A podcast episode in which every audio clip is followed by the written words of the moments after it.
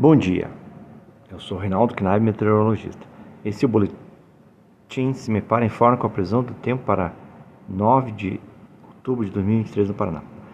Após um final de semana de tempo bastante instável, chuvoso, com mais de 100 milímetros de chuva registrado em várias regiões do estado do Paraná, a segunda-feira está iniciando com tempo estável em grande parte do estado. Né?